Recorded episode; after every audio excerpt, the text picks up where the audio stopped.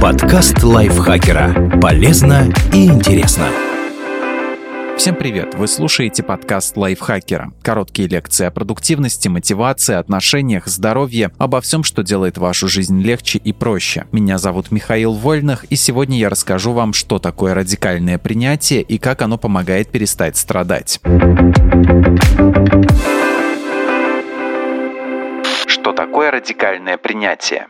Это психологические практики, которые нужны, чтобы сравнительно быстро пережить тяжелую ситуацию и найти мотивацию жить дальше. Человек, с которым произошло что-то очень неприятное, склонен долго метаться между отрицанием, тоской и обреченностью, гневом и жалостью к себе. Человек, с которым произошло что-то очень неприятное, склонен долго метаться между отрицанием, тоской и обреченностью, гневом и жалостью к себе. Радикальное принятие помогает выйти из этого круга, признать, что реальность такова, какова она есть, и сфокусироваться на действиях, которые которые способны улучшить положение или облегчить боль. Основную идею радикального принятия можно сформулировать примерно так. Случилось плохое, мне больно и это совершенно нормально. Я могу застрять в своих страданиях, а могу признать, что события уже произошли и двигаться дальше. Причем принять что-то не значит с этим согласиться или решить, что это нормально, или подавить свои чувства и насильно заставить себя излучать позитив. Нет, речь о том, что дела обстоят именно так, как обстоят, и все переживания по этому поводу справедливы. Но они причиняют причиняют боли, нужно немного сместить фокус в сторону чего-то более конструктивного. Идея эта далеко не новая, ее корни лежат в философии буддизма, согласно которой причины страданий следует искать в желаниях и привязанностях. Психологи также нередко используют эту концепцию, чтобы помочь клиентам. В 1998 году психотерапевт Марша Линахан разработала подход, который назвала диалектической поведенческой терапией. Этот вид терапии эффективен при пограничном расстройстве личности и депрессии и, среди прочего, помогает развить стресс стрессоустойчивость и способность к принятию.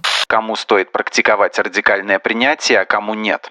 Главное показание к такому подходу – человек не в силах изменить то, что случилось. Ситуация в данный момент или в принципе находится вне сферы его влияния. К таким случаям относятся смерть близкого, расставание, потеря работы или имущества, политические события и природные явления, любые разочарования и крушение иллюзий. Например, поступил в институт, чтобы получить профессию мечты и понял, что это совсем не то, чем хочется заниматься. Купил квартиру, оказалось, что приобрел кучу проблем. Но есть ситуации, в которых радикальное принятие понятие неуместно. Это все случаи, когда с человеком плохо обращаются и он находится в опасности. Абьюзивные отношения, насилие и домогательство, несправедливость и нарушение прав. Также радикальное принятие не лучший выход, если человек может изменить ситуацию. Как практиковать радикальное принятие? Это не самый простой навык, его не получится освоить за 5 минут по инструкции. Способность к принятию нужно развивать, иногда всю жизнь. Но хорошая новость в том, что с каждым разом у вас будет получаться все лучше. Вот несколько рекомендаций, которые в этом помогут. Учитесь осознанности. Первый шаг к принятию – осознание того, что с вами происходит, своих эмоций, их причин и событий, которые на них влияют. Если вас захлестывают острые переживания, нужно прежде всего вычленить из этого клубка конкретные эмоции – ярость, тоску, горе, чувство потери, страх, грусть – и назвать их. Затем проследить, почему они возникли, какие мысли и события их запустили. Я в ярости, потому что меня несправедливо уволили. Я чувствую себя преданным, преданной, потому что от меня ушел любимый человек. Мне страшно, потому что я думаю, что никогда не найду нормальную работу или навсегда останусь в одиночестве. У меня опускаются руки, потому что я кажусь себе никчемным, никчемной и не знаю, как дальше жить. Если вы будете понимать цепочку события, мысль, чувства, вам будет проще сфокусироваться именно на произошедшем и на том, как это принять и отпустить.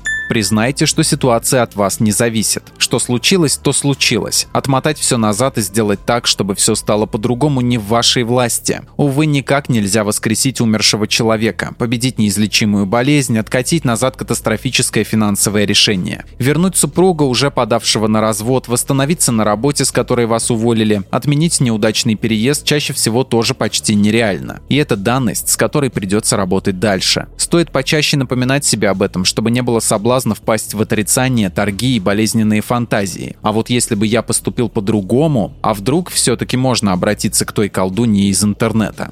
Представьте, что вы уже достигли принятия. Вот вы проснулись утром и осознали, что свыклись с вашей маленькой или большой катастрофой. Что вы ощущаете? Чем занимаетесь? Как вообще выглядит ваша жизнь? Вам лучше, чем сейчас, когда вас накрывает чувство несправедливости и жалости к себе? Попробуйте примерить на себя это состояние. Перечислите то, на что можете повлиять. Да, многое от нас не зависит, но есть события и условия, управления которыми находятся в наших руках. Например, в случае потери работы вы не можете повлиять на решение руководства, но кое-что вам под силу. Попросить детальный отзыв о вашей работе и рекомендации для нового места, если это уместно и вы потеряли работу не по своей вине, а, например, из-за сокращения. Обновить резюме и начать искать новую работу. Пойти учиться, чтобы восполнить нехватку навыков или претендовать на более высокую позицию позаботиться о себе и своем самочувствии, отдохнуть, сходить к психотерапевту, заняться приятными для вас делами, провести время с близкими. Само осознание того, что вы не беспомощны, уже очень воодушевляет и помогает найти силы принять сложившуюся ситуацию.